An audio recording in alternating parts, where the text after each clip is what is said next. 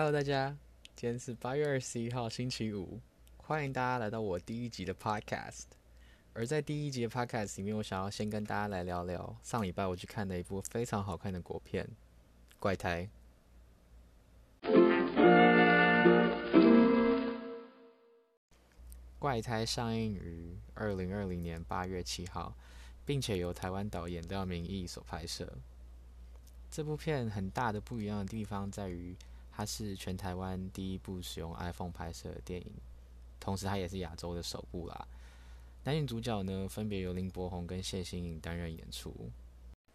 这部电影主要在讲述各自患有 OCD 的男女主角们，在机缘下认识了对方，接近了对方。并且与对方在一起，但当有一天有一方突然不再患有 OCD 时，会发生什么事情？至于为什么我想要来聊聊这部电影呢？原因很简单，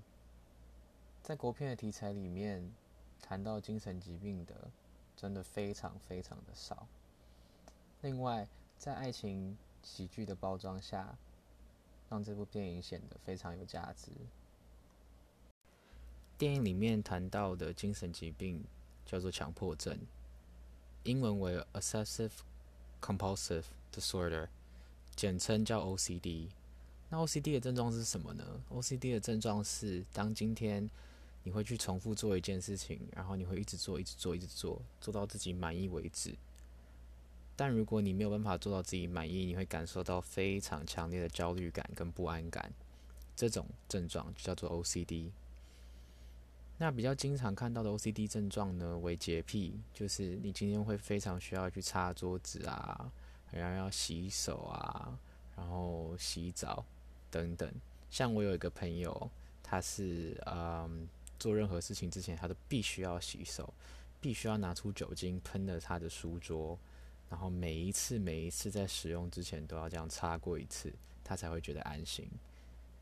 曾经有一次，我就问他说：“诶，如果你今天……”不擦桌子了，或者是你少擦了一个部分，你会怎么样？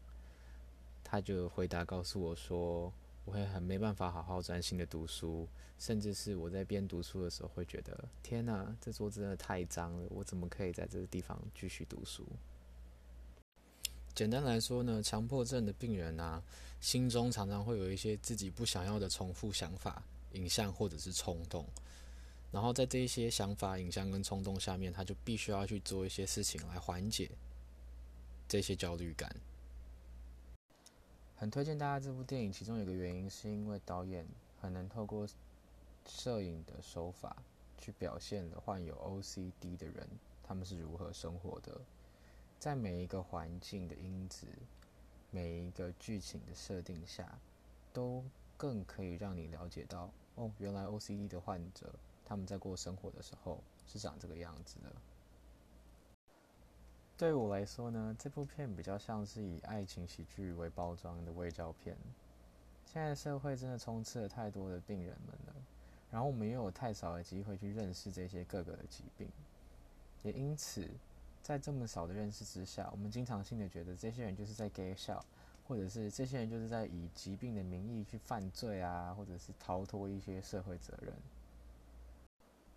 看完这部电影之后，我认为你对于强迫症能够有一些基本的了解，至少应用到你生活中的一些朋友啊，或者是你在看到一些新闻的时候，你可以比较知道说，哦，患有强迫症的人，他们其实是很辛苦的，然后他们其实有很多辛酸是我们看不到的。也许在这样的基础下，我们更可以去体谅他们，或者是我们更可以去了解他们。而这部片另外一个吸引我的地方，在于导演表现的手法。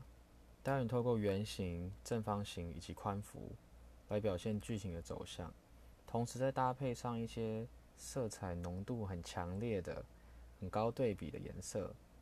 来表达男女主角各自的个性以及当下的心情。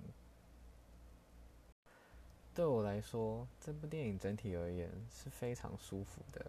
在看电影的过程中，你可以跟着导演的手法，慢慢的进到剧情里面，然后又慢慢的去了解这整个过程。这部电影整体而言呢，看起来是非常舒服的，而且对我这种脑筋不够灵光的人来说，是非常的顺畅，然后很可以理解导演要表达什么。虽然结局对我来说是有一点点抽象啦，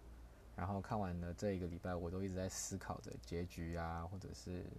剧情啊，这些演员们的感受到底是什么。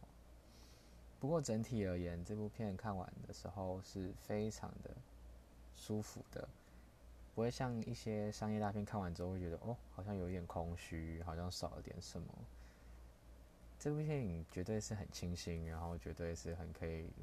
让你带着一点东西回家的电影。好啦，那我们第一节 podcast 就到这里结束喽。希望在这一个礼拜的今天，我能透过《怪胎》这部电影，带给你们一些温馨的小品。然后也期待你们可以进影厅去看看这部电影。是说我也没有接这部片叶配，我也不知道为什么要推荐它，但我个人是蛮喜欢的啦。所以如果你有兴趣的话，也可以进电影院去看看喽。那我们下次见，拜拜。